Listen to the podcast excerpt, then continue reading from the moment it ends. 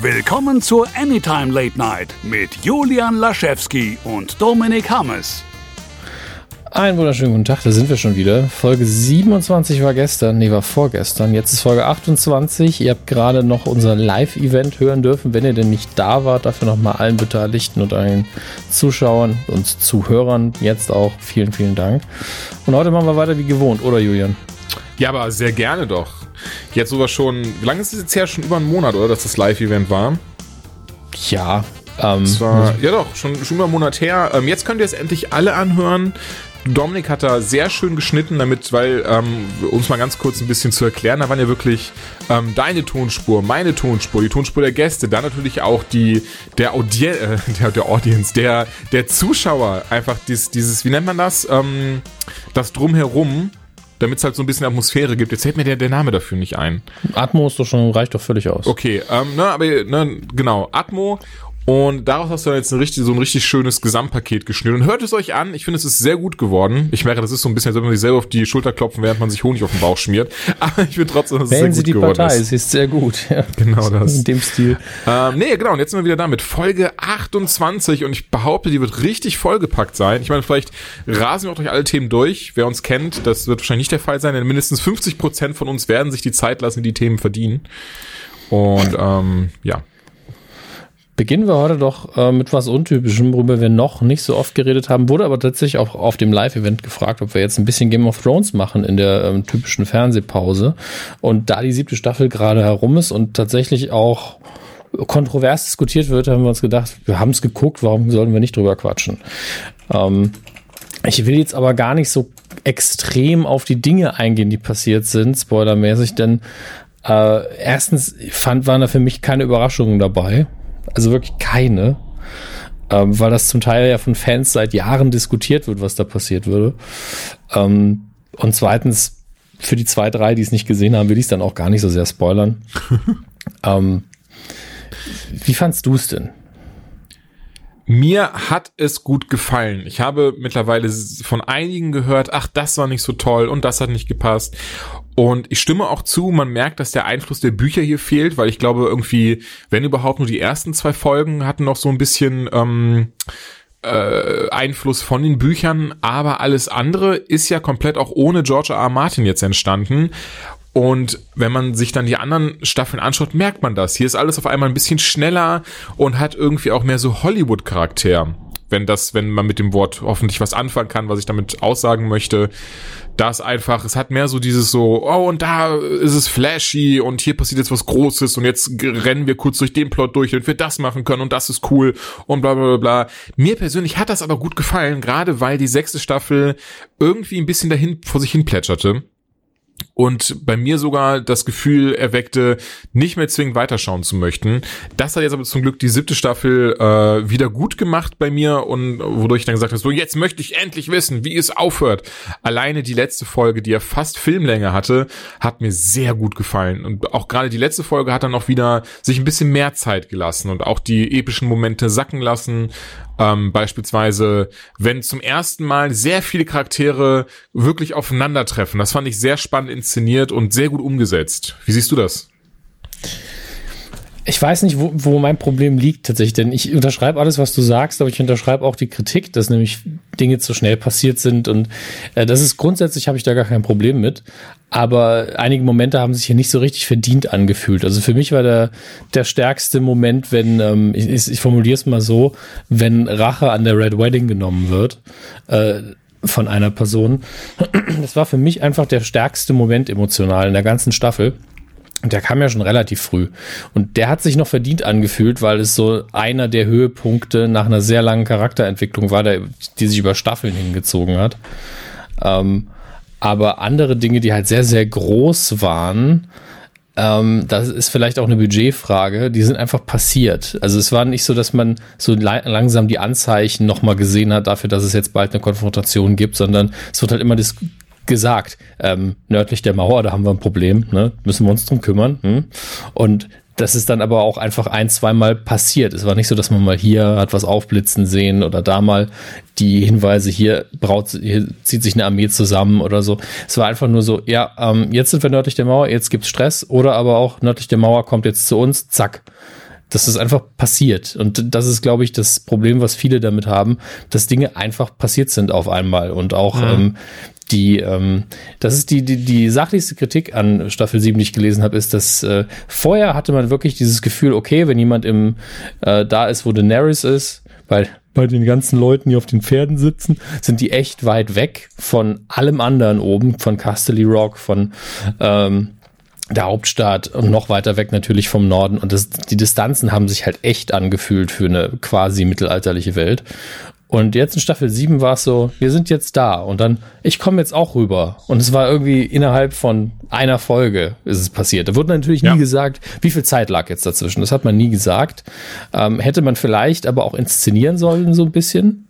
Ne? Kann ja das Verstreichen von Zeit relativ gut mit Make-up, Garderobe, Wetter, was auch immer klären. Und ähm, haben sie nicht gemacht. Das ist so ein bisschen verpasste Arbeit im Detail. Im Großen stimmt alles. Also es sah alles super aus. Ähm, das war episch tatsächlich. War alles toll. Ähm, aber in der Kleinarbeit hat man irgendwie ein bisschen schlauchen lassen dieses Mal. Aber ist vielleicht besser, dass wenn das Große stimmt und das Kleine nicht so ganz. Ähm, ich finde es interessant, wie viele Theorien sich mittlerweile um Bran drehen, obwohl ich dachte, dass da alles schon sehr, sehr klar ist. Es gibt ja diese Theorie, dass Bran der Night King ist. Die fand ich auch sehr interessant. Also in Game of Thrones passiert ja nichts aus Zufall heraus. Und es gab ein Bild, das, glaube ich, ein Twitter-Nutzer gepostet hat, in dem wir eben am Ende die einmal die, die, ähm, die Armee der Toten von oben sehen und das so ein bisschen aussieht anscheinend wie ein Wolf. Man könnte jetzt sagen, ja, da hat vielleicht einfach jemand sich einen Spaß erlaubt oder eventuell wirklich nicht aufgepasst. Glaube ich aber auch nicht. Irgendwas wird das zu bedeuten haben. Ob er wirklich jetzt Brun der Night King ist, ähm, sei mal dahingestellt. Aber tatsächlich ist es ja gar nicht so weit hergeholt. Ja gut, in, in einer Welt, wo so viel Magie und Visionen und ähm, Körpergeistreisen äh, eine Rolle spielen, klar könnte es sein, sonst, ja. sonst wäre die Theorie, hätte ja sonst nicht diese Rotation bekommen. Aber ich dachte immer, dass, dass Brand dieser Typ ist, ähm, der in den Baum gesteckt hat. Ja, also der, der sei mir auch ähnlich. Und der hat ja auch gesagt, du musst jetzt ich werden, aber vielleicht war das nur dieser Titel des dreiäugigen Raben. Das, da bin ich mir nicht sicher. ich, ich muss da ganz, ganz kurz an eine Szene auch in der letzten Folge, ähm, keine Sorge, die werde ich nicht vorwegnehmen. Ich fand sie nur auch sehr lustig, weil A, wie du schon sagst, es war alles leider sehr vorhersehbar, wenn man mhm. die Serie ähm, von Anfang an geschaut hat. Also anders als in den vorherigen Staffeln war es hier wirklich um einiges durchsichtiger. Ähm, aber auch hier hat, ich hatte auch so ein paar kleinere Probleme damit. Zum Beispiel jetzt eben, was du schon sagtest, mit dem, dass sie sich anscheinend alle auf einmal teleportieren können, weil sie schwarze Magie sich bemächtigen, ohne dass es irgendwer jemand gesagt hat. Insbesondere, ähm, in dem einen Moment, wo dann quasi Daenerys, Daenerys kommt noch hinterher und auf ihrem Drachen kommt sie. Und das ist so die Frage, Moment, der Drache kann ja anscheinend, also mit den Drachen ist ja anscheinend so super schnell unterwegs, so flugzeugmäßig. Aber wieso sind denn die anderen dann an irgendeinem Ort vor ihr da? Das ist irgendwie, das geht nicht auf. Ähm, aber auch eben diese Szene. Es gab ja eine, einen Moment, in der ähm, eine Person quasi gerichtet wurde, nicht hingerichtet wurde, sondern gerichtet wurde, also über die geurteilt wurde, weil sie eben was gemacht hat.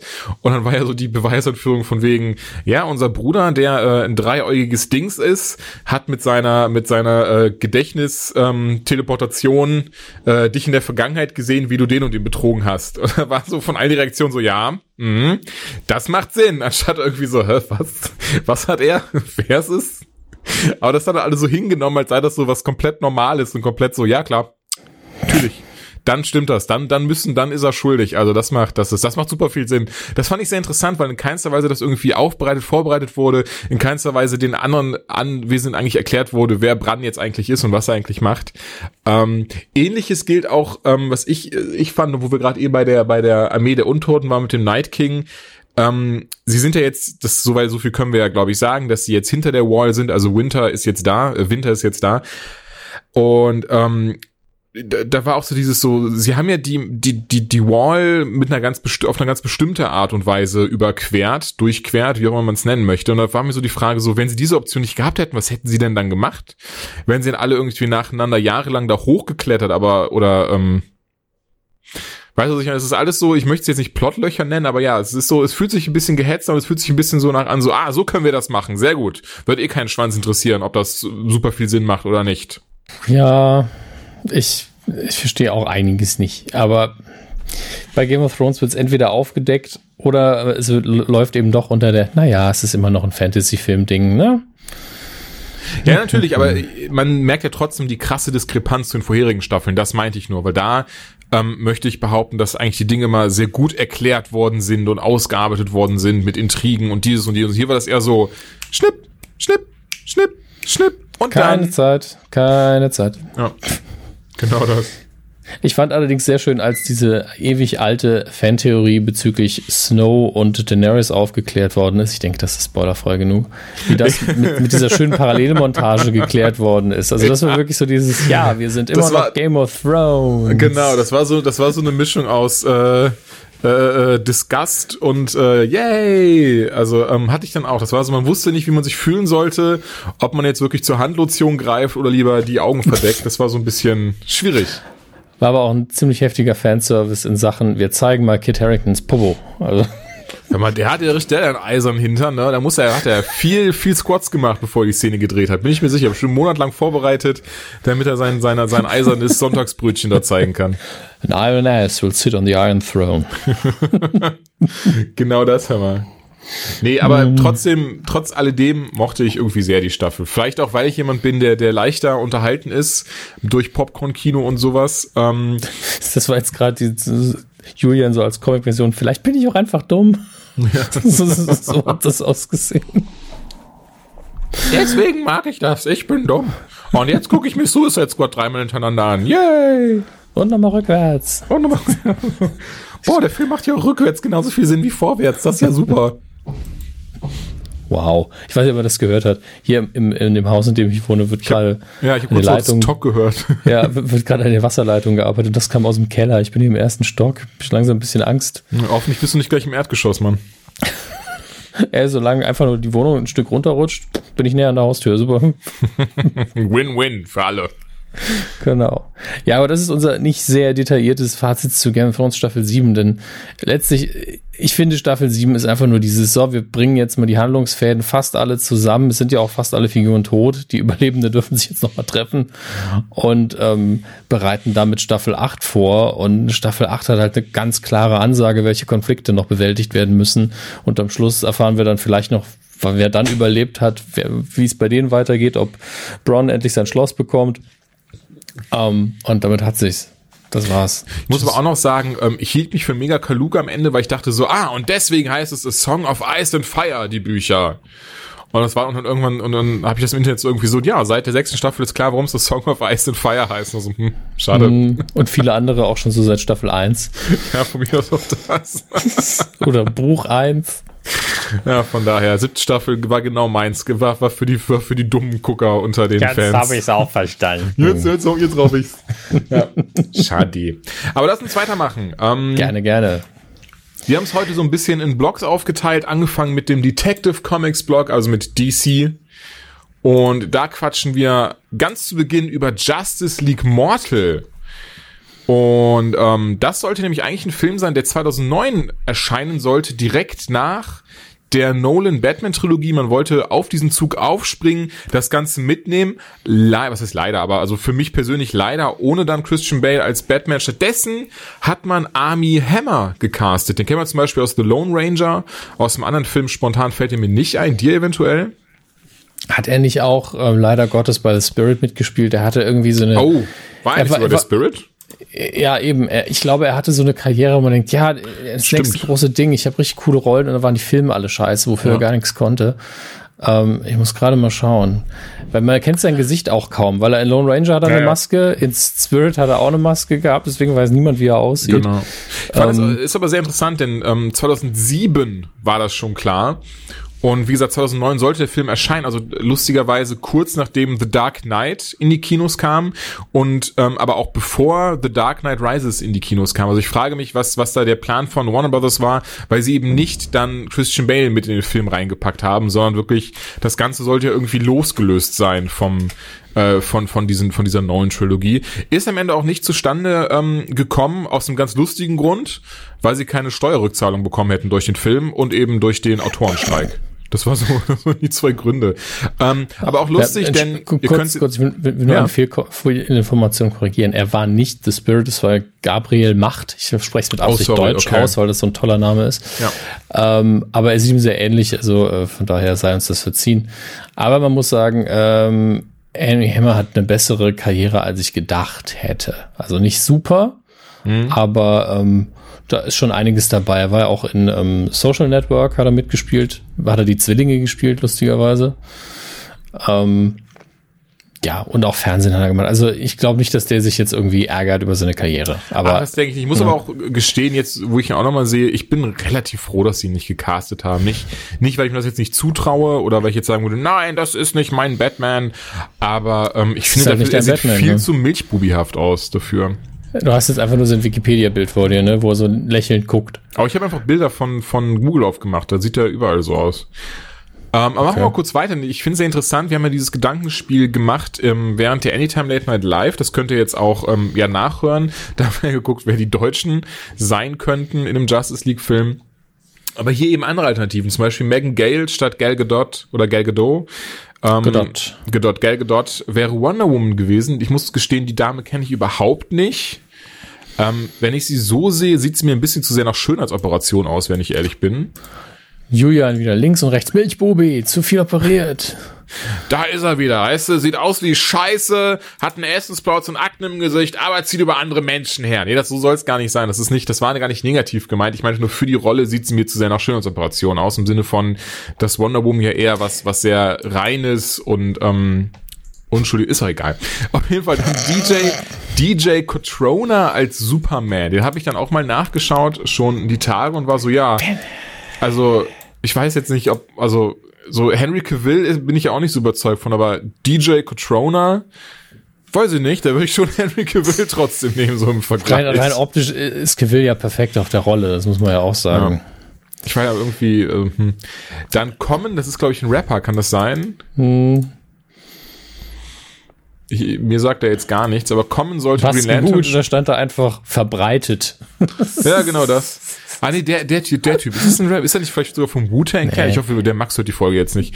Ähm, vom Wu-Tang Clan oder so? Der hat aber auch schon, der hat schon viel gespielt, also Ja, ja. Den, den kennst du auf dem Sehen her. Der hätte das gar nicht vor. schlecht gemacht, glaube ich. Nö, gar nicht. Also bei ihm tatsächlich auch, er hat ja dann, hätte er dann, ähm, wie heißt, er ja dann, ähm, äh, nicht Geoff Jones, Quatsch, äh, äh, John Stewart, er hat John Stewart Green Lantern gespielt, wahrscheinlich. Adam Brody as The Flash, gut, den muss ich jetzt nicht googeln. Fände ich ein sehr interessante Casting-Choice nach Sachen wie Piano und so ein Kram.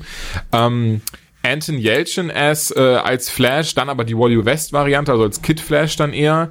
Ähm, ja, das, äh, ja, naja, keine Ahnung. Der, der hätte das gem gut gemacht. Also ich meine, Denke er ist ja mittlerweile leider verstorben, aber der hätte Ja. die Rolle gut gespielt. Boah, das ist auch, da haben wir ja schon drüber gesprochen, aber das ist auch so ein, so ein tragischer, nutzloser Tod, weil er einfach vergessen hat, die Bremsen, also die Handbremse aus dem Auto zu ziehen und das ist rückwärts gerollt und hat ihn einfach überrollt. Oh, das ist, oh.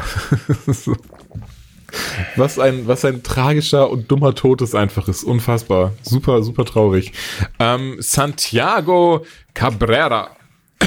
ja, siehst du direkt beim Aussprechen, äh, Frosch als Aquaman. Beim spontan, wenn ich ihn so sehe, keine Ahnung, finde ich nicht schlecht. Jason Momoa tausendmal die bessere Choice, einfach weil ich Momoa mag und weil er auch so äh, wirklich diesen krassen Bild hat. Ähm, aber wäre, glaube ich, auch nicht schlecht gewesen. Und noch Hugh Keys Byrne oder so als Martian Manhunter. Ist das deren Ernst? Naja, mit viel Make-up. Der ist halt ein bisschen gerade- älter. Was genau hätten sie denn, wie hätten sie denn zum, zum, äh, ist auf jeden Fall, wie, wie hieß er nochmal in Mad Max? Äh, Immortan Joe oder so, ne? Ah, da steht's, Immortan Joe, genau, in Mad Max. Ähm, weiß ich jetzt nicht. Also ja, bestimmt hätten sie was daraus gemacht. Wäre es auch CGI gewesen, merke ich gerade. Ähm, interessant, interessante Wahl auf jeden Fall. So, mehr über den Film ist leider nicht bekannt, also es nicht, welche Geschichte äh, es gegeben hätte oder ähm, achso, oh, äh, basierend auf den Infinite Crisis Comics. Und gibt auch wohl ein paar kleine Story, gab, gab auch ein paar kleine Story-Details zu Superman und Wonder Woman. Ähm, aber in einem Podcast, und wir sind so, wir sind so frei und sagen, den haben wir jetzt nicht angehört. Ähm, ist interessant, ist, ist eine ähm, spannende Was wäre wenn Geschichte, so unter dem Aspekt, hätte es dann Batman wie Superman gegeben, ähm, wie hätte es, wie wäre wie wär eventuell Dark Knight Rises davon beeinflusst worden unter dem Aspekt, dass der Film ja quasi wirklich zwischen Dark Knight und Dark Knight Rises ähm, hätte erscheinen sollen. Was ich eh super, also ich finde wirklich ein sehr interessanter Move irgendwie, dass man einfach nochmal, während das Ganze läuft, äh, dann einen Film mit derselben Charakter bringt, aber von einem anderen Schauspieler. Also irgendwie, vielleicht wäre es auch so ein bisschen Elseworlds gewesen. Man weiß es nicht, man wird es nie erfahren.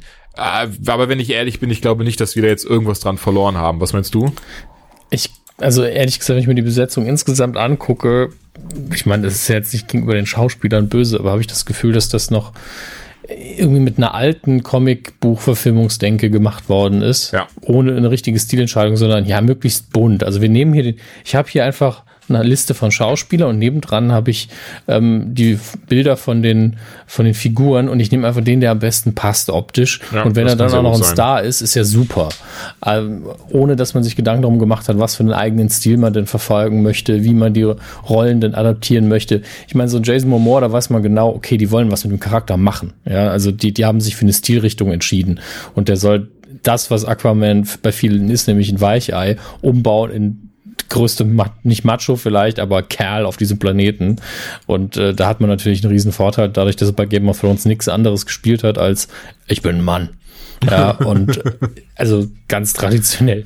Und äh, ich finde das auch, wenn es nicht klappen sollte, die viel mutigere und bessere Entscheidung, als zu sagen, wir kopieren einfach das, was wir im Comic-Heft sehen und hoffen einfach mal das Beste. Ja. Das ist so dumm. Und dazu fällt mir noch ein, ich habe die Tage auch ein Inter oder vor ein paar Wochen, wie auch immer, ähm, Interview gelesen ähm, beziehungsweise ein Ausschnitt eines Interviews, äh, was halt retweet, oh, Entschuldigung, was halt retweetet wurde, in dem halt stand, dass Momoa wohl ähm, äh, sich immer, bevor die diese diese krassen Szenen gedreht haben in der ersten Staffel, weil er wirklich ein, zwei Mal, wenn nicht sogar öfters, ähm, die Figur von der da Daenerys äh, vergewaltigt, weil es ist ja so ein bisschen so so prim, äh, wie heißt es prima Nocta mäßig, so die nehmen sich einfach ihre Frauen, weil sie stärker sind, ein bisschen primitiv und er sich wohl tausendmal immer im Vorfeld schon bei ihr entschuldigt hat und gesagt hat, dass ihm das, also dass er das total irr findet und so, was er gleich machen muss. Also sehr sympathisch irgendwie. Schließen wir das aber ab und machen wir weiter mit dem Joker-Film. Nicht dem Jared Leto Joker-Film, sondern einem ganz anderen Joker-Film. Hm. Denn Warner Bros., aber ich merke gerade, Dominik, willst du nicht einfach mal, ich meine, ich habe gerade die News, dann kann ich auch mal ganz kurz so frei sein und meine Nase äh, befreien. dann putze mal deine Nase. Ähm, Warner Brothers will einen neuen Joker-Film, Jokers Solo-Film machen, ohne Han Solo, aber mit ihm alleine. Und ähm, Martin Scorsese, Scorsese, Scorsese, ich bin mir nie sicher, ähm, wird das Ganze produzieren. Ich dachte tatsächlich Re Regie führen, aber er soll es produzieren. Das Ganze soll ein Origin-Film sein, was für mich immer schon gefährlich ist. Ich bin der Meinung, man sollte die Origin-Story des Jokers nicht erzählen. Ähm, das funktioniert eigentlich in den seltensten Fällen. Aber trotzdem bin ich natürlich gespannt, was man daraus macht, vor allem wenn Scorsese da irgendwas mit zu tun hat. Äh, Regie hat mir tatsächlich noch besser gefallen.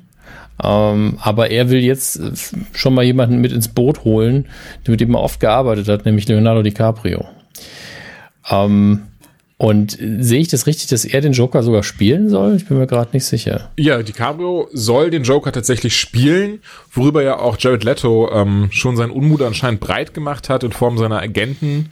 Denn er kriegt ja auch noch einen Joker-Spin-Off-Film zusammen mit Margot Robbie, was so ein bisschen ähm, beleuchten soll, wie die beiden zueinander gefunden haben und aus ihr Harley Quinn wurde und so ein Kram. Und er ist davon gar nicht äh, äh überzeugt. Nur ein Schelm, wer dabei Böses denkt und sagt, ah, vielleicht ja, weil man in DiCaprio einen ähm, viel besseren Joker gefunden hat. Ja, wenn man sich die Cover mal anguckt, ne, mittlerweile tendiert er schon so ein bisschen in Richtung Nicholson, rein von der Optik her. Ja, lustig, genau das habe ich irgendwann auch gesagt. Gerade bei dem Bild, was wir hier bei sehen, das ist auf der Seite batmannews.com übrigens, haben wir es her. Und mhm. ähm, stimmt. Also hat, hat mich auch so ein bisschen daran erinnert. Hut drauf, Bart ab, weiße Schminke, das Grinsen drauf gemacht, fertig. Also er hat nicht dieses typische Nicholson-Grinsen, was aber gut ist, weil Jack Nicholson eben immer aussieht wie der Joker. ja, stimmt. Aber äh, ja, ich stimme dir schon zu. Die, die Origin Story vom Joker sollte man eigentlich irgendwie nicht wirklich anfassen. Ich finde auch in, im allerersten Batman-Film von Tim Burton hat man das semi-gut ähm, geregelt. Also nur die Origin Story, nicht, nicht Nicholsons Spielerei ich, oder so, die war super. Ich, ich, finde, für den Film war das damals perfekt, weil, weil er die Origin von beiden verbunden hat. Mhm. Es ist natürlich, wenn du Comic-Fan bist und es besser weißt, bist du so, das ist die größte Rotze auf diesem Planeten. Aber als Adaption für ein Publikum, das Gut, gar nicht genau weiß, wo der ja. herkommt, ist das sehr, sehr smart, fand ich. Und ja. ähm, hat, hat den Film so ein bisschen runder gemacht, weil halt, du hast am Anfang die, die Genesis von, von beiden und am Schluss das ähm, Anführungsstrichen Ende eines davon jedenfalls. Ja. Und eigentlich hätte er nach Batman auch in Rente gehen können, wenn man mal ehrlich ist. Ja. Aber ähm, ja, wie gesagt, als Comicleser kann man es nicht so geil finden, aber da gibt es dann auch ganz viele Fraktionen. Ich zum Beispiel, ich mag es halt, dass er einfach auftaucht und da ist, so wie in The Dark Knight äh, hat es so gemacht. Und im ähm, Originalcomic ist es ganz ursprünglich auch so. Er war auf einmal einfach da. Ja. Und äh, ja, Alan Moore zum Beispiel hat eine Origin Story erzählt. Die fand ich auch nicht geil, muss ich leider sagen. Ich liebe Alan Moore, es ist gut geschrieben, aber ich das ist nicht der Charakter für mich. Also kann ich mir nicht helfen. Also, wo ich hier sehr stark daran erinnert bin, ist an Brian Azzarellos Joker-Variante. Ich kann mir gut vorstellen, dass sie in diese Richtung gehen möchten. Wer das Comic nicht kennt, guckt euch mal bei Amazon. Und äh, wenn ich dran denke, packe ich auch hier einen Link in die Beschreibung rein dazu. Ähm, das ist alles sehr düster, sehr dunkel und zeigt eher so dieses so, so quasi könnte der Joker im realen Leben sein. Ohne dieses ganze eher abgehobene, sondern wirklich so ganz düster, so, so ein Charakter, der wirklich komplett gezeichnet ist vom Leben und ähm, keine, keine Kompromisse eingeht und einfach ein unfassbar äh, kaltherziger Typ ist. Und ich glaube wirklich, dass das davon so ein bisschen Inspiration gezogen wird. Ich bin gespannt drauf, insbesondere, weil da wir es ja eh als losgelösten Film sehen werden. Es wird ja eher so dieses sein, nicht im Sinne von, das ist die ähm, Entstehungsgeschichte des Jokers, sondern das könnte die Entstehungsgeschichte des Jokers sein. Von daher freue mhm. ich mich drauf. Ich mag wie du auch das Zusammenspiel sehr aus Scorsese, äh, Scorsese und DiCaprio und glaube, dass da was sehr Gutes bei rumkommen könnte. Ja, ich denke, da muss man halt noch einen guten Regisseur finden und idealerweise natürlich ein geiles Drehbuch. Ich wäre halt ein Freund davon. Erinnerst du dich noch an diese Animations, ähm, diesen Animationsfilm, der glaube ich zwischen Begins und Dark Knight rauskam? Das war ja dieses ähm, Gotham Knight. Gotham Knight, ja. Mhm. Ja, Gotham Knight, genau, mit, mit diesen, äh, das waren glaube ich vier Kurzfilme, die animiert ja. waren. Und einer davon insbesondere hat ja, äh, haben, haben so ein paar Jugendliche drüber diskutiert, was sie über Batman wissen. Und es war halt jedes Mal eine andere Variante. Es war einmal der typische Dark Knight von Frank Miller und dann war es mal der und dann war es mal der. Und ähm, ich fand das richtig geil und das finde ich halt super für den Joker, eben so eine Anthologienummer mit möglichen Origin Stories. Das kann man halt wunderbar einbetten, indem irgendwie Batman oder, keine Ahnung, das FBI überlegt, okay, wir haben vier Teams rangesetzt, um rauszufinden, wer der Joker ist und alle vier Teams haben völlig unterschiedliches Ergebnis und die kriegt man dann vorgestellt. Das fände ich super. Das wäre eine super Idee, das stimmt. Das hört sich auch richtig gut an, also wirklich auch einem sehr spannenden Film. Ähm, das muss ich ja sagen, das mag ich eh sehr. In den Comics gibt es auch immer wieder mal ähm, seltener oder selten per se, ähm, äh, ne, wenn man einfach so dieses quasi aus der Sicht eines Bürgers, das sieht aus, aus der Sicht eines von Commissioner Gordon oder so, wer eigentlich Batman ist und was Batman macht. Das finde ich immer sehr, sehr spannend inszeniert und zeigt dann noch mal quasi ein ganz, ganz anderes Bild eigentlich von jemandem, weil natürlich alle noch mal mutmaßen, wer steckt unter der Maske, was könnte dahinter stecken und meistens alle quasi so ein, so ein Dämon aus der Hölle vermuten und so ein Kram. genau. Naja, wir werden sehen, was, was wir daraus machen und äh, wenn Sie meine Idee verfilmen wollen, es wird günstig. Also, ruft an. Ja, ruft an, ich schreibe euch eine Rechnung. 555 Nase. Ah, Jawohl, ja. Schön. Aber bleiben wir doch bei Justice League, also das war die News davor, aber bleiben wir immer noch im DC-Universum. Ähm, Nochmal was zu Justice League. Und zwar haben wir letztes Mal, glaube ich, ich hoffe, ich sage nichts Falsches, oder wir beide haben so privat gequatscht. Achso, ich glaube, wir haben so privat gequatscht, ne? Okay. Dann nochmal hier im vollen Umfang. Ähm, es wurde jetzt äh, äh, bekannt gegeben, wie viel Joss Whedon eigentlich zu sagen hatte in Justice League. Und A, hat er jetzt ein ähm, sogenanntes Writers Credit bekommen, was im Wesentlichen heißt, dass er jetzt auch als Drehbuchautor genannt wurde. Und diesen, ähm, das bekommt man erst, wenn man mindestens ein Drittel des Drehbuchs neu schreibt. Nicht umschreibt, nicht verbessert, nicht äh, mit äh, Kommentaren versieht, nein, sondern wirklich neu schreibt. Und das finde ich schon, schon richtig krass. Also laut eines ähm, Insiders, und zwar äh, Mark Hughes heißt er. Der hat sich nämlich äh, hingesetzt mit Superhero News, ein Interview geführt und äh, ne, er ist halt, warte, ich muss ganz kurz, ich, äh, okay, so er ist auf jeden Fall verbunden mit diesem Projek äh, Projekt und hat eben gesagt, also dass Joss Whedon ungefähr zwei Dutzend Seiten neu geschrieben hat, also ungefähr 24 Seiten hat er geschrieben äh, und ähm, darunter hat er zum, hat zum Beispiel, was wohl sehr interessant ist, er hat sehr viele Darkseid äh, Szenen rausge rausgenommen, was ja schon sehr interessant ist, weil Darkseid ja eigentlich der Hauptbösewicht sein soll.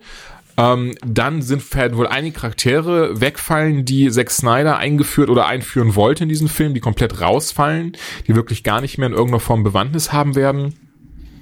Ähm, und ja, dann nochmal, wie gesagt, also das mit Darkseid finde ich persönlich am interessantesten, weil er ja wirklich der Hauptantagonist ist. Und wir werden ja, wenn wir den Film dann in zwei Monaten sehen, doch zwei Monate ist richtig, in zwei Monaten sehen, ähm, werden, werden wir wahrscheinlich rausfinden, warum oder ob man vielleicht merkt man es auch und sagt, ach, eigentlich, ich hätte es ja cooler gefunden, mehr von Darkseid zu sehen.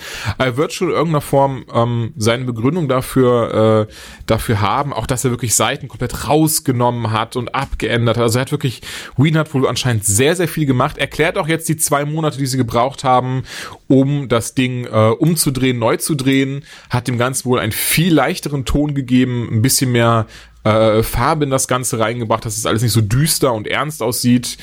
Ähm, was ich mich ja auch frage, wie hat da Zack oder wie reagiert das oder weiß ich nicht, vielleicht sehen wir noch, wie Zack Snyder darauf reagieren wird, weil er, weil das ja mehr oder weniger seine Visions des Films war. Ich glaube, der wird damit ganz cool sein, weil also er ist fein raus. Wenn der Film gut ankommt, hat er immer noch was damit zu tun. Und wenn er scheiße ist. Zwei Drittel sind von mir. Ja, also da wird ihm keiner böse sein. Ne? Also es wird ja, ja, viele geben, die dann sagen, ja, das liegt an Whedon, aber es wird dann keiner sagen, Snyder war scheiße. Und wenn der Film Schrott ist, dann kann er immer noch sagen, hey, also das Endprodukt hat, ne, also er hat nichts gemacht. so nach dem Motto.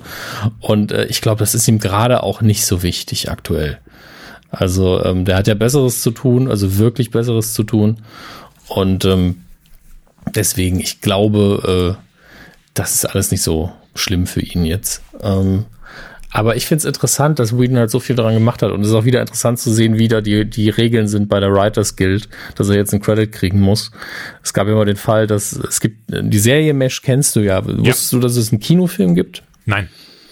Ähm, der war sogar vor der Serie, ist nicht so gut wie die Serie tatsächlich. Ähm, der ist auch vom Stil her ein bisschen anders.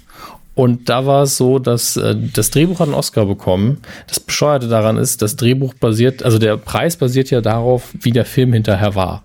Mhm. Und der Typ, der das Originaldrehbuch geschrieben hat, der hat halt ein anderes Drehbuch geschrieben als das, was der Film hinterher wurde. Das wurde so oft umgeschrieben und äh, noch während den Dreharbeiten geändert, dass er einen Preis bekommen hat für einen Film, den er überhaupt nicht geschrieben hat. Okay.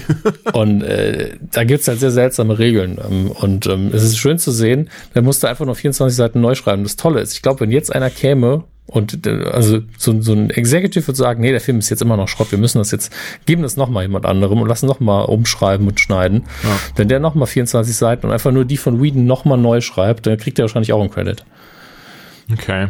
Und das ist lustig, du könntest halt die Arbeit auslöschen von der Person vor dir und beide würden dann trotzdem Credit kriegen. Das ist so geil. Ich, völlig bescheuert zum Teil, aber auch lustig. Ähm, bin auf jeden Fall gespannt. Ich freue mich drauf. Und ich finde es die richtige Entscheidung, Darkseid weniger reinzunehmen. Wenn Bösewicht überpräsent ist, das haben wir unter anderem vor kurzem in Dark Tower gesehen, dann fragt man sich manchmal, ist er ja nicht vielleicht doch die Hauptfigur? Ähm, und das will man ja nicht. Oh, und ich merke gerade, Entschuldigung, ganz kurz, um das, um das auch äh, abzuschließen. Das steht jetzt in der News nicht drin, aber auch die Tage gelesen. Auf die Schnelle finde ich es jetzt nicht. Ihr müsst mir einfach mal glauben und vertrauen, dass ich mir das jetzt nicht aus dem Hintern sauge. Ähm, angeblich wurden auch die ganzen Szenen mit äh, Lex Luthor, Jesse Eisenberg äh, äh, rausgeschnitten. Weil Whedon äh, nicht wirklich überzeugt von, ähm, ich wollte Mark Zuckerberg sagen, äh, von äh, und das ist genau das Problem von äh, äh Jesse Eisenberg. von Jesse Eisenberg Dankeschön von Jesse Eisenberg überzeugt war als Lex Luthor und deswegen wohl die Szenen komplett rausgeschnitten hat mit ihm. Ich muss jetzt auch sagen, ich mag ihn eigentlich, aber ich habe jetzt vier Filme, glaube ich, mit ihm gesehen. Hm? Social Network, die zwei, ähm, die unfassbaren Filme, die ich sehr mag. Ja, sehr. Und ähm, ja, eben äh, natürlich Batman wie Superman. Und da ich vor kurzem habe ich erst den zweiten ähm, Now You See Me gesehen. Und er spielt halt alle drei Charaktere gleich. Das ist immer der gleiche Typ. Also wenn du Das- mir sagen würdest, das ist einmal Lex Luthor, wie er Zauberer sein will, einmal hat er Facebook gegründet, ähm, würde ich ihm das glauben. Das ist das Problem. Hm, Ich verstehe, was du meinst. Das ist mir die Tage aber allgemein aufgefallen, dass es viele Schauspieler gibt, bei, der, bei denen du das Gefühl hast, dass sie immer nur sich selber in Anführungszeichen spielen. Zum Beispiel ist mir das bei Sarah Chalk aufgefallen. Ähm, Elliot aus Scrubs, die hat ja ähm, einige Gastauftritte in anderen Serien wie How I Met Your Mother oder wie hieß ich glaube Love, also nicht die Netflix Love-Serie, es gab noch eine andere, die, die auch Love hieß, mit Jason, ähm, Jason, Jason Biggs zum Beispiel dabei. Und ich, ich habe das Gefühl, dass sie eigentlich immer Elliot irgendwie ist. Das ist ja nicht zwingend was Schlechtes. Nee, aber bei Eisenberg ist es halt so ein quirky Art und Weise, irgendwie so ein, ich meine, er wird natürlich auch typecastet irgendwo, dass er immer so ein halb böses Genie spielt, das nicht sozial kompatibel ist. Und natürlich spielt er das dann ähnlich. Das geht Benedict Cumberbatch ja ähnlich. Auch seine Figuren sind alle ungefähr gleich, die er in den Ja, letzten wobei, Jahren wobei ich gerade bei, bei. Cumberbatch sagen, lustigerweise ihn gerade anführen wollte für ich habe in Doctor Strange habe ich ihn nicht als Sherlock gesehen, auch wenn das irgendwie Nein. so ein bisschen ähnlich war, habe ich zu keiner Zeit gedacht irgendwie, ach, das ist ja jetzt gerade wie Sherlock oder sowas. Das also es muss finde ich gerade Cumberbatch muss man zugute halten, auch wenn die Rollen sehr ähnlich sind, er macht dann eine komplett andere Figur draus. Ja, also äh, es ist halt eine ähnlich angelegte Figur, aber er spielt sie halt unterschiedlich. Und das ist natürlich, das macht ihn zum besseren Schauspieler. Man sollte ihm aber auch mal wieder was anderes geben. Ähm, und Das Eisenberg. kommt noch. Ich glaube tatsächlich, äh, ich glaube tatsächlich, das Cumberbatch, wir werden noch einiges von ihm sehen. Äh, Zum Beispiel Imitation Game war komplett anders und hat er auch wunderbar gemacht. Es gab auch, ähm, ich glaube, es hieß August in Osage County, ich bin mir nicht mehr sicher, so hieß Ja. der Film, glaube ich. Da hat er eine kleine Rolle gespielt, hat äh, und das war was ganz anderes. Also der war schüchtern, zurückhaltend, total Ja. verletzlich. Ähm, das war auch hervorragend. Aber Das ist natürlich ein Film, den jetzt wieder keiner gesehen hat. Das war so eine Sneak, die ich da geguckt habe. Das war Das sagt faszinierend. mir auch rein gar nichts. Nee, das basiert auch auf einem Theaterstück, ist ähm, sehr, sehr gut, kann ich nur empfehlen. Ja. Ist aber gar nicht unser übliches Metier. Und äh, nach einer Sneak gibt man ja immer so Bewertungszettel ab. Das Krasse ist, wenn da ist dann jemand draußen, hat dem Film einfach eine 5 gegeben, also im Schulnotensystem, wo Ja. ich nur gedacht habe, warum bleibst du dann bis zum Schluss? Ja, alles andere wäre unhöflich. Also in Presseführung habe ich das auch wieder letztens gehabt im Bully-Parade-Film, da ist einfach einer gegangen. Ja, vielleicht hat er alle Staffeln Bully Parade gesehen, so wie ich gehört habe, kennt man dann auch schon alle Gags. Das ist jetzt Stimmt, kein das, hat, das hatten Ne. wir in der letzten Folge angeteasert, dass ich darüber noch quatsche und dann habe ich es komplett unter den Tisch fallen lassen. Ganz kurz ähm, zum Film, ja, was Dominik sagt. So, ähm, also ja, nicht, also ja, leider ist es wirklich der Fall, dass, dass sie sich auf vielen Gags ausruhen und auch sich darüber auch noch lustig machen, also die Meta-Ebene auf die Meta-Ebene und sagen so, haha, wer Bully-Parade kennt, kannte diesen Gag jetzt schon. Und äh, das ist da so zu so, ja, okay, es ist schon irgendwie lustig, aber irgendwie haben sie auch recht. Es ist, äh, sie müssen nicht das Rad neu erfinden, das muss nicht zwingend irgendwie das krasse neue Gag-Feuerwerk sein und alles, alles neu machen. Aber ich finde, der Film fühlt sich wirklich so an, als würden sie sich einfach quasi sagen, okay, wir nehmen jetzt die besten Gags, die wir in der Bully-Parade hatten, schreiben die ein bisschen um, machen dann ein bisschen andere Fassade und hauen die in diesen Film rein. Ähm, auf der anderen Seite auch sehr clever durch das Nostalgiegefühl und ich glaube gerade Leute, die Bull- Bully-Parade gefeiert haben, werden auch den Film mega toll finden. Ähm, für mich persönlich war das so ein bisschen so, ja gut, okay, kannte man jetzt wirklich alles schon. Trotzdem sehr sympathisch. Ähm, fürs ins Kino muss man meines Erachtens noch dafür nicht gehen, reicht auch sich den mal auf Netflix dann anzugucken. Aber ähm, ja, Bulli-Parade. Die nächste News, äh, sehr lustig, Flut der über, also äh, angefangen dabei ganz kurz noch Flut der Karibik, den fünften Teil, den haben wir glaube ich nicht hier besprochen, da hatte ich kurz ein Patreon-Ding draus gemacht, weil wir glaube ich keine Zeit hatten zum Aufnehmen oder so. Ich hoffe, ich sage jetzt nichts Falsches. Ähm, ich glaube, da hatte ich, hatte ich ein Patreon-Ding draus gemacht. Und eine meiner äh, Aussagen war da auf jeden Fall, die Neuzugänge waren irgendwie ziemlich gemischt. Einmal die, die junge Dame, bei der man direkt wusste, wer und von wem sie quasi, also weil es heißt die ganze Zeit so, ja, mein Vater hat mir dieses äh, Notizbuch gegeben, wusste man sofort so, ah, okay, ja, ja, klar, das ist dein Vater. Ähm, wusste man, aber ich fand sie gut gecastet, mochte sie auch. Äh, dann hatten wir noch den anderen Herren, der hieß übrigens bei ihm, weiß ich das, weil es hier gerade steht, der hieß Brandon Thwaites, Thwaites, T.H. Waits, irgendwie so. Und da habe ich gesagt, boah, der hat ein so unvergessliches Gesicht und der äh, hat macht wirklich keinen keinen guten Charakter zwischen zwischen anderen wie Johnny Depp oder Jeffrey Rush. Den den braucht es nicht. Ich hoffe, den sehe ich so schnell nicht wieder. und selbstverständlich wurde er als Dick Grayson in, äh, für die Hauptrolle der in äh, 2018 kommenden Titan-Serie gecastet. Wie sollte es auch anders sein? Hm. Ja, aber das ist doch eine Zeichentrickserie, oder? Nein. Oh. Nee, nee, es, es wird tatsächlich eine richtige ähm, Real-Life-Serie. Es wird die erste Serie. Mh, hm, dieser Art und Weise sein, denn bisher haben sie sich in Anführungszeichen an die größeren Sachen ja nicht wirklich rangetraut. Es gab halt damals diese Birds of Prey Serie, aber auch die war ja eher so ähm, verhalten, Smallville, auch ein junger Superman und so ein Kram. Es war nie dieses so richtig so, äh, das ist Superman, das ist Batman und hier haben wir noch Nightwing, also weil das ist ja alles so ein bisschen, ähm, was nicht ganz so krass Mainstream ist. So die Titans, glaube ich, kennen so sehr wenige. Das ist heutzutage ein Zusammenschluss aus ähm, Damian Wayne als Robin, dann haben wir da Aqualad, da ist Kid Flash, Wally West drin, ähm, dann war der Arsenal drin, mittlerweile nicht mehr. Äh, Starfire ist dabei, äh, Raven, Beast Boy und so weiter.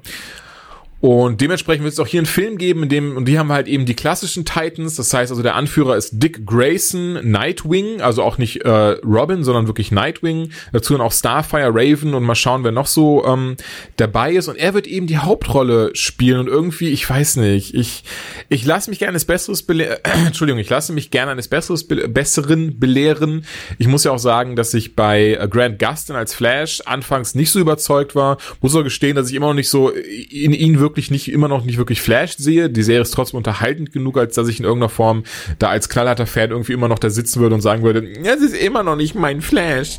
Ähm, Finde ich voll okay. Vielleicht wird es hier auch so sein, aber im ersten Moment ist es so dieses so, ach ja, klar, klar.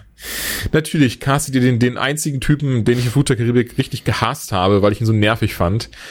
Ähm, ja, wird sich, wird sich aber zeigen. Also äh, bei mir kommt halt hinzu, ich mag Dick Grayson als Charakter sehr. Ich mag Nightwing sehr, mochte ihn, und das, ich weiß, ich habe schon tausendmal jetzt gesagt in 28 Folgen, was also sehr viel ist, ähm, dass ich ja auch wirklich sehr die den Dick Grayson, Dick Grayson als Batman mochte, ähm, kurz bevor das DC-Universum mit New 52 ihren Reset gefunden hat und dann Rebirth alles wieder, alles wieder auf vorhergesetzt wurde, ähm, mo mochte da ihn sehr als Batman Einfach durch die leichte und lockere Art und bin auch immer noch der festen Überzeugung, er hätte Batman bleiben sollen. Aber gut. Mein, was, was sagst du zu ihm? Ich meine, hast du den Film mittlerweile gesehen, Stück Karibik 5? Ich hatte keinerlei Ansporn, ihn zu sehen. Mhm, also okay. ich werde werd ihn irgendwann mal nachholen zu Hause. Ja. Aber ich war ja ein großer Fan des ersten Films, habe den zweiten und den dritten noch als sehr ambitionierte Fortsetzung empfunden, weil sie wirklich versucht haben, eine neue Story zu erzählen. Und dann kam dieser vierte, und ich so, das hat mir so, so richtig in den Fuß geschossen, so, du brauchst das nicht mehr. Und seitdem bin ich so, ja, ins Kino brauche ich dafür nicht mehr gehen, glaube ich. Flut der Karibik ist tot! Hört ihr mich? Nee, das, tot! Das nicht. Also ich, ich bin einfach zu alt, als dass ich als, als Fanboy jetzt irgendwie ein gebrochenes Herz gehabt hätte. Aber ich war so, ja, ich muss jetzt kein Geld mehr dafür ausgeben. Naja, also, ich weiß, was du meinst. Be besser den Hype in dem Fall nicht mehr mitmachen und äh, irgendwann mal gucken. Ja. Das hat ja auch keiner gesagt, den musst du gucken, sondern maximal so, ja, der Anfang ist geil. Also es war so, dann bin ich so, ja, ich habe keinen Bock nach der Hälfte dann kein, da zu sitzen und, und sehe keinen guten Film mehr. Das muss auch nicht sein. Ja. Nun gut, schließen wir das aber ab. Das war meine ähm, sehr, ich würde sagen, etwas krasse Meinung zum kommenden, zu der kommenden Titans-Serie. Angucken werden wir uns die natürlich trotzdem. Das äh, steht außer Frage. Und jetzt kommt die, die nächste, jetzt schließen wir dies hier ab, gehen rüber ins Star Wars Universum und ich finde die News irgendwie so ein bisschen von der Überschrift her so ein bisschen ähm, irreführend, aber warum das so ist, das sagt Dominik jetzt. Sehr, sehr gut. Ähm, die Überschrift, wieso ist die ähm, irreführend? Ach so, dann sagt, dann sagt Julian das jetzt. Ähm, die Überschrift ist von wegen gerüchterweise soll Darth Vader in Star Wars The Last Jedi, äh, wow, Jedi vorkommen, also die letzten Jedi. Ja. Und wenn man ein bisschen das Ding liest und guckt mal so, ja, aber nur in einem Gespräch. Und ganz ehrlich, es ist so, ja, aber in, in äh, Erwachen der Macht kam er ja auch in einem Gespräch vor. Das ist, damit war ja nicht automatisch im Film. Ja, ich denke allerdings, dass wir hier wahrscheinlich ein Flashback haben werden zu ähm, Dingenskirchen. Irgend, also ich meine, Snoke wirkt wesentlich älter als die meisten Figuren in Episode 7. Das stimmt, ja. Und da kann man sich schon gut vorstellen, dass er und Vader irgendwann mal Kontakt gehabt haben. Ich, ich meine mich zu erinnern, ähm, das ist ja auch mal so ein, so ein, ähm, dass ja auch gesagt wurde, dass das doch irgendwie ein Stuntman in einem Vader-Kostüm gesehen wurde bei den Dreharbeiten. Auch diese ja. News habe ich auf die Schnelle leider nicht gefunden und deswegen dementsprechend an dieser Stelle möchte ich das als Gerüchte abpacken und nicht als als felsenfeste Wahrheit oder so. Vielleicht vertue ich mich auch gerade und es ging zu der Zeit um Rogue One oder so, weil das ist schon ein bisschen her, ich News gelesen habe. Ähm, ich fände trotzdem sehr cool, einfach, einfach um für so, weißt du, diese, diese, für so ein bisschen Fanservice, muss ja wirklich, muss ja keine, muss ja nicht ausgeschlachtet werden wie Grand Moff Tarkin in, in Rogue One oder so, sondern einfach so, so nochmal, so, so ein ganz kurze Rückblende oder sowas, dass Luke zum Beispiel irgendwie Ray erzählt, wer eigentlich äh, Vader war und dann sehen wir zum Beispiel nochmal den Moment, in dem er ihm die Maske abnimmt oder so ein Kram. Gut, das wäre jetzt Archive-Footage, aber so in die Richtung, ähm, fände ich cool. Aber ich merke auch gerade hier, hör mal, in drei Monaten ist es schon soweit und wir können endlich Episode 8 sehen. Was für eine Zeit am Leben zu sein. Unfassbar. Ja, mittlerweile ist bei mir dieser, dieser Riesenhype halt auch nicht mehr vorhanden. Also vor Episode 7 ja. Und bei Rogue One war man noch so, Gott, was ganz Neues. Mhm. Wie wird das wohl sein? Und jetzt mal so, ja, und, und jetzt, ähm, ja, machen wir halt nochmal einen Star Wars-Film.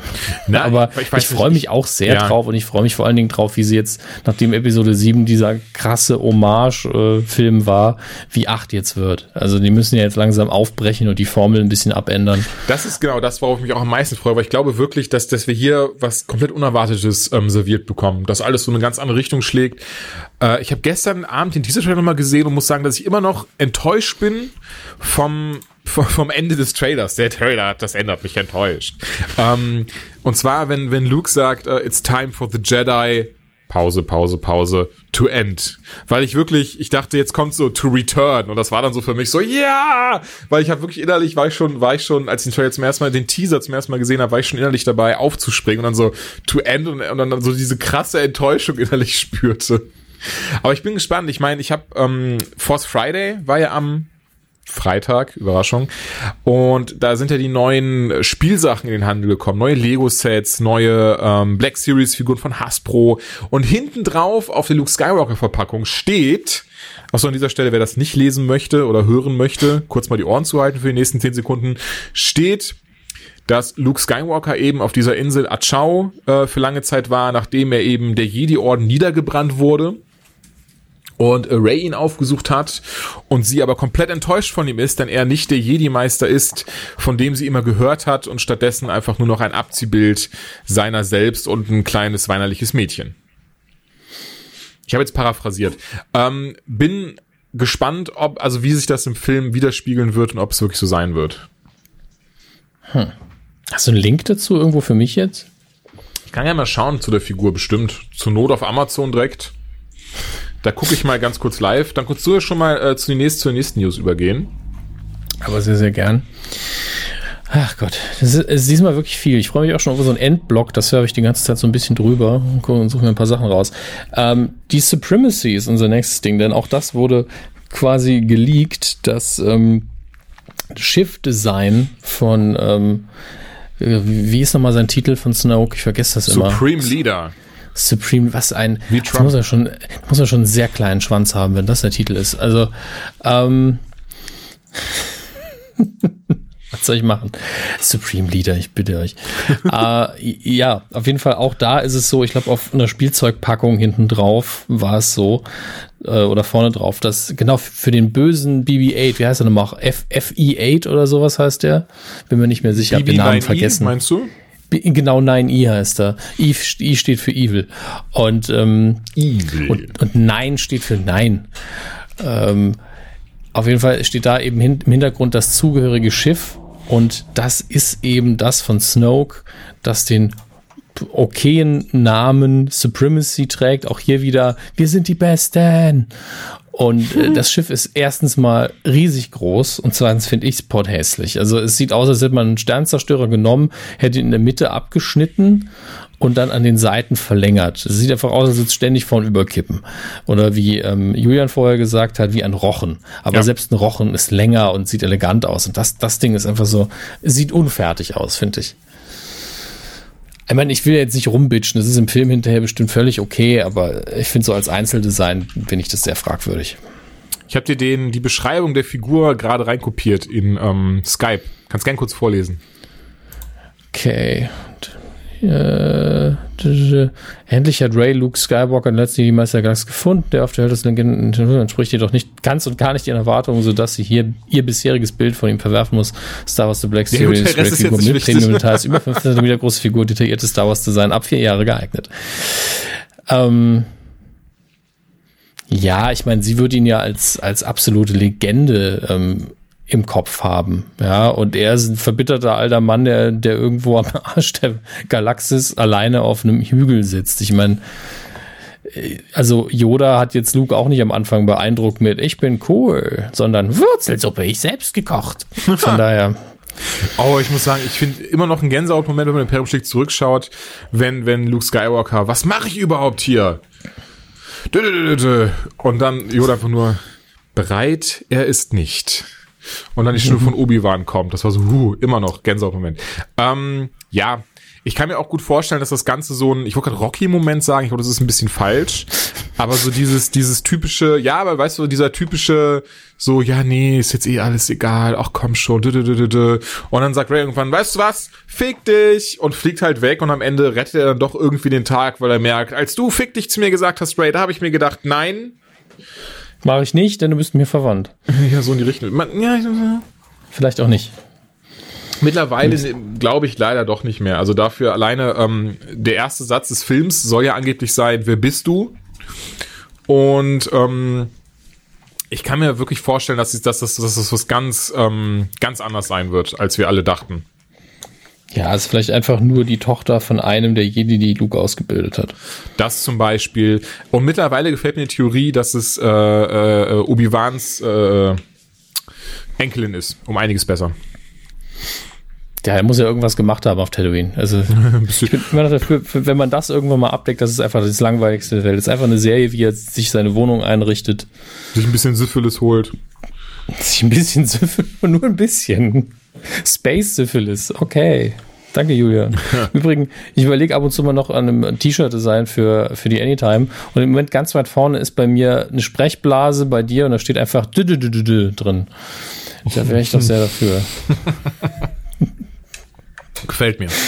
Ja, mir auch. Kommen wir zur letzten Star Wars News. Paul Bettany, besser bekannt als Vision aus den Avengers-Filmen, wurde im Han Solo-Film gecastet.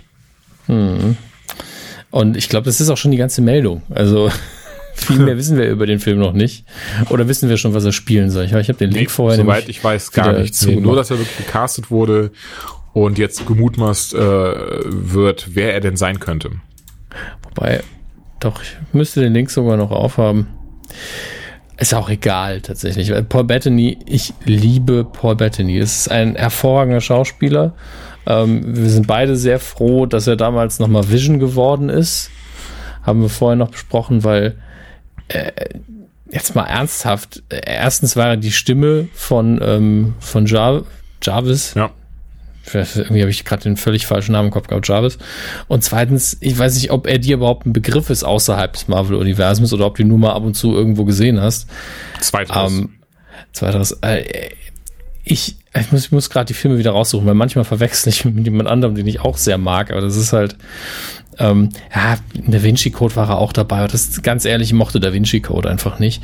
Aber hier, A Knight's Tale, also Ritter aus Leidenschaft in, auf Deutsch, Ach, okay. ist für mich einer der geilsten Wohlfühlfilme aller Zeiten. Es ist ein Sportfilm, der im Mittelalter spielt eigentlich. Und es ist eine absolut bescheuerte Version des Mittelalters. Also die tragen da irgendwelche Versace-Kutten und es ist alles, es ist einfach nur so ein, so ein Backdrop. Also es könnte auch ein Fantasy-Film sein oder sonst was. Die benutzen es einfach nur für die Story. Und ganz ehrlich, ich habe bei dem Film schon so oft geheult. Echt? Ja, ganz ehrlich, wenn man sich auf diesen Film einlässt, dann macht er sehr viel Spaß. Und ähm, damals war Heath Ledger noch eher so ein bisschen verpönt. Bevor Dark Knight haben ja ganz viele den nicht gemocht.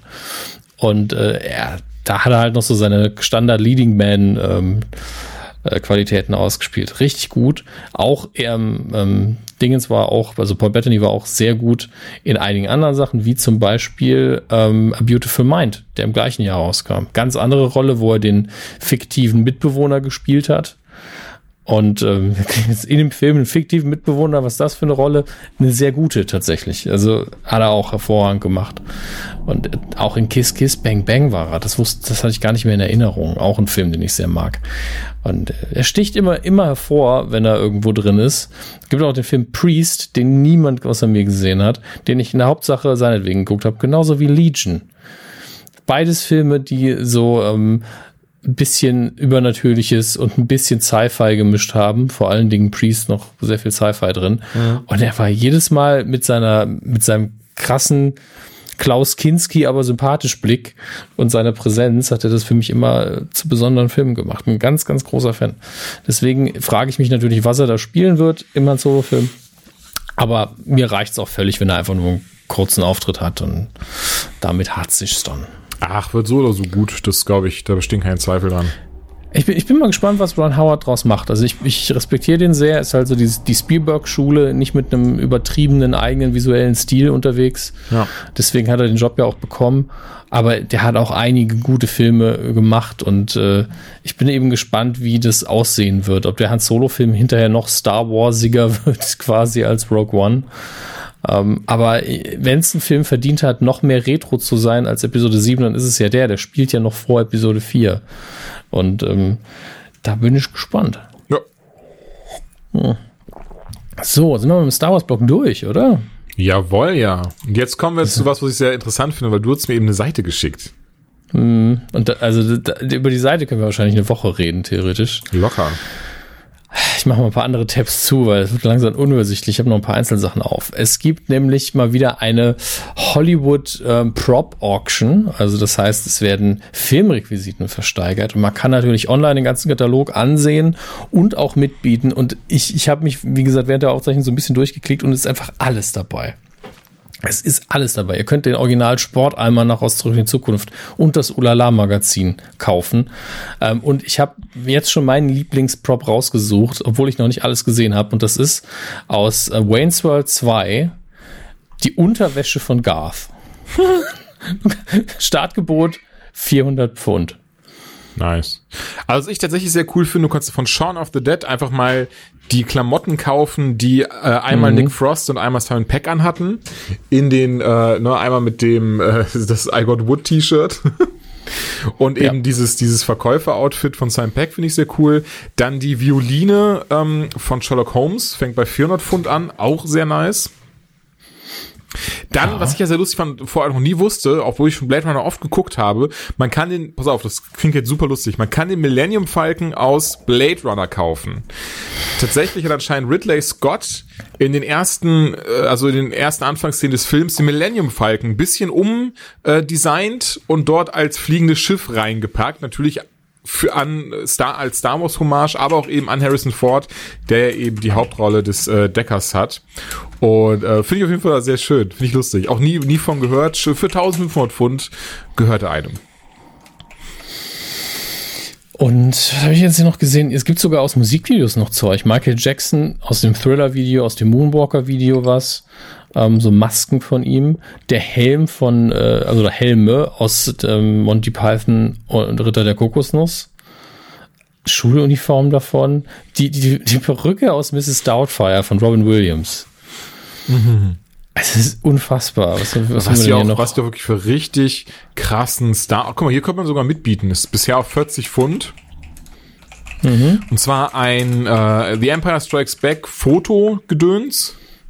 Hier, warte, ja, Fotogedöns. Also, äh, also wirklich ein Fotograf, was halt von äh, Ivan Kirschner, Irvin Kirschner, dem äh, Regisseur aufgenommen wurde von Luke Skywalker und wo einfach draufsteht Follow the Force, Mark Hamill. Ich muss ganz ehrlich, das ist wirklich was, was ich irgendwann mal besitzen möchte, weil ich ja großer Star Wars Fan bin. Am liebsten von ihm persönlich ausgestellt, aber das ist ja wirklich was, was ich mir ganz nerdig einrahmen und entweder ins Büro oder in die Batcave hängen würde. Originalautogramm von Mark Hamill. Fände ich sehr schön, ist nämlich mit Abstand einer meiner Lieblings-Schauspieler, ähm, Menschen und Luke Skywalker immer noch mein absoluter ähm, Star Wars äh, Lieblings, äh, Lieblingsfigur. Von daher, ähm, ja, ja, also hier, hier sind insgesamt viele Dinge, also wo man, wo man sagen würde, da verstehe ich schon, wenn man das haben möchte. Die Preise sind natürlich ja, Zum Beispiel hoch. kann man den originalen Kopf beziehungsweise die Hälfte davon von C3PO sich holen. Also wirklich aus Imperium schlägt zurück. Also ich meine, die werden für mehr als einen benutzt haben, aber einen davon, den sie im Film benutzt haben, und zwar äh, für die Szene, in dem er auseinandergenommen wurde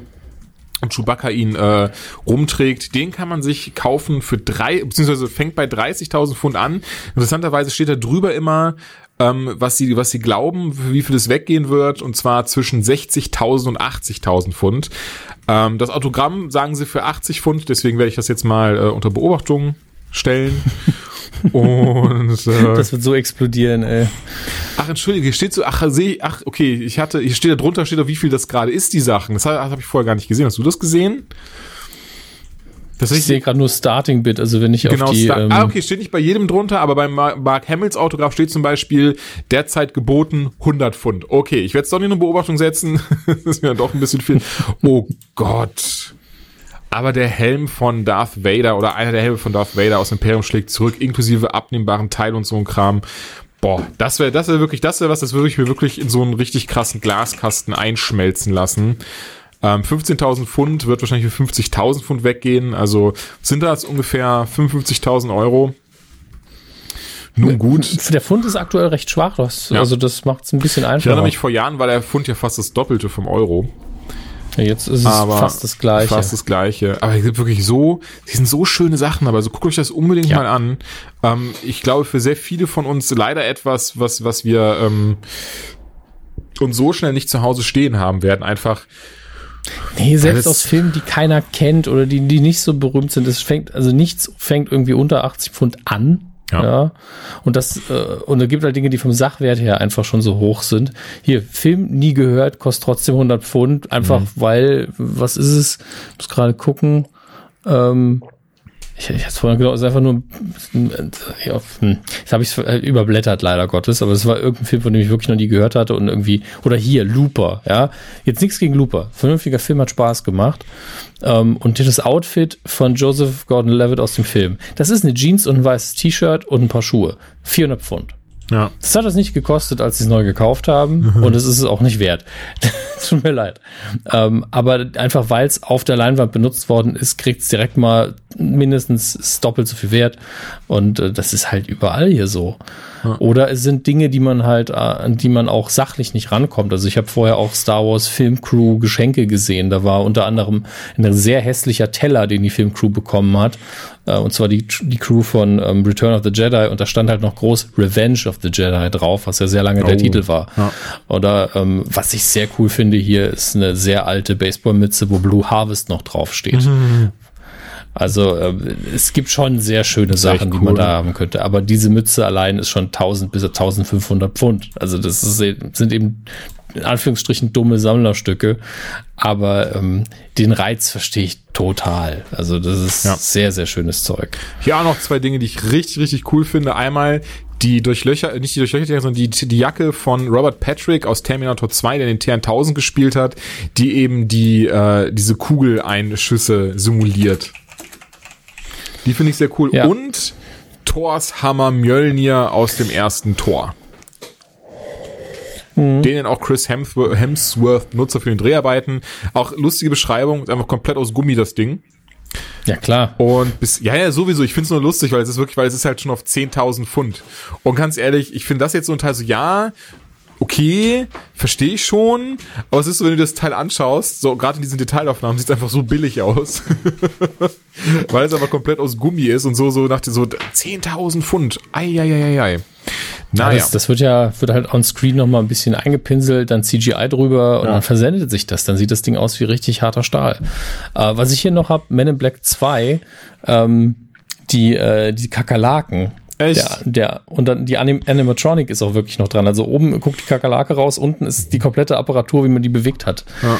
Das ist schon äh, geiles Zeug. Oder also, und auch die Maske von Men in Black 3 von Bob Boris the Animal, die komplette Stunt-Mask. Jetzt habe ich auch noch was Krank. gefunden, das hätte, da hätte ich tatsächlich Bock drauf, mir das zu ersteigern und irgendwo hinzustellen. Die Klauen von Wolverine aus dem nicht so guten X-Men Origins Wolverine, aber hinter einem ähm, Glas-Display, also einfach, damit man sich die hinstellen kann, mit Autogramm von Hugh Jackman das schon. Hm.